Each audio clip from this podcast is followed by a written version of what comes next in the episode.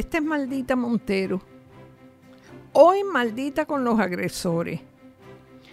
Muchas son las medidas que se discuten para proteger a las mujeres de la agresión de sus parejas o exparejas.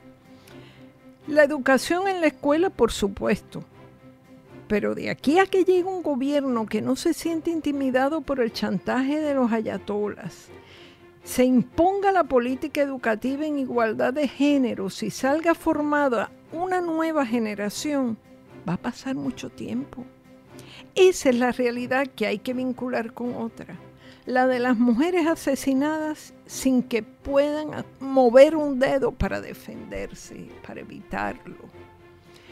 Ya se ha dicho por parte de psicólogos y estudiosos del tema que el momento más crítico en la psiquis de un agresor es cuando le imponen o amenazan con imponerle una orden de alejamiento, lo que significa salir de su casa y refugiarse en la de un pariente, padres, un hermano, un vecino, que es el signo de la, de la derrota patriarcal. Lo echaron de la caverna. Muchos vuelven resentidos y ciegos prefieren morir o enfrentar la cárcel a vivir recogidos, repudiados a los ojos de todo, de la comunidad en general y de los hijos. Para los agresores el sentimiento de pérdida es absoluto, por eso matan. Ya no tienen nada que perder. ¿Cómo se defiende una mujer frente a un individuo que sabe exactamente lo que hace cuando aún teniendo una orden de alejamiento o de protección, se presenta en su trabajo, en su casa, en el supermercado, en la escuela donde lleva a los hijos o en la casa donde se ha escondido. Estos tipos han vivido con la víctima y conocen sus movimientos.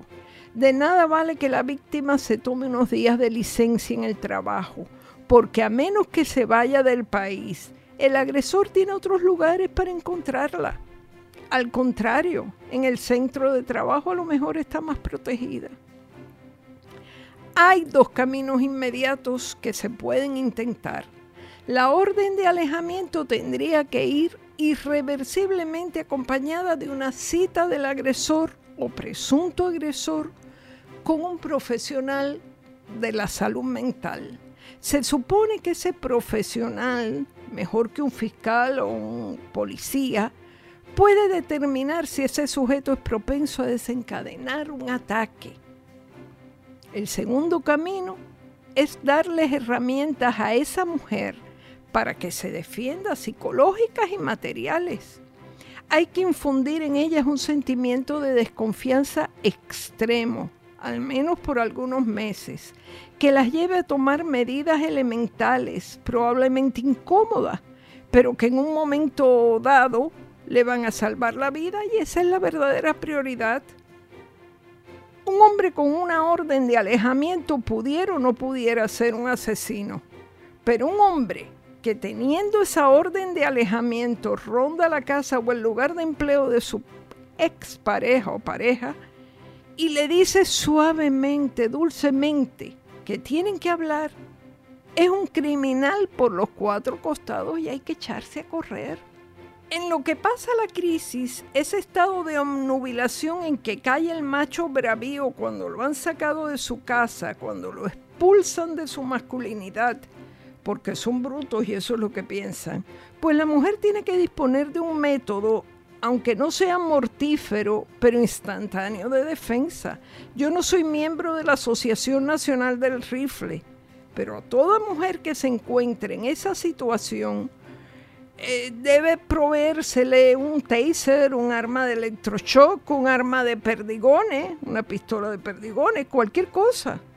Es ver aparecer al tipo y adelantársele. Generalmente esos agresores, que más que agresores son kamikazes, más fuertes físicamente, se abalanzan sobre la víctima y cuando ese individuo se le viene encima, la sentencia de muerte está asegurada. La indefensión de la mujer en el, en el momento del ataque es absoluta. Y eso habría que remediarlo, me parece a mí. Lo de la educación en la escuela, como dije arriba, será lento. Aunque se impusiera hoy mañana o tan pronto empiece el nuevo curso escolar, tardará en verse el resultado. De los hogares no se puede esperar mucho. Son los padres de los agresores los primeros en disculparlos. Esos venerables ancianitos que dijeron por televisión, ella se lo buscó. A propósito de la muerte de una vecina, son los símbolos de la sabiduría para hijos, nietos, sobrinos que absorben, interiorizan esas palabras. Fíjense que nunca se ha dado un caso en que una mujer haya podido repudiar con taser, con perdigones, con lo que sea, el ataque de un homicida varón. Así que el potencial agresor al psiquiatra, obligado por ley, y la víctima potencial al seminario donde la ayuden, no a que deje de aguantar, ya ya dejó de aguantar hace rato, sino a defenderse en la calle como si saliera a la selva. No se evitará todo, pero se evitarán algunas muertes. Muy buenas tardes.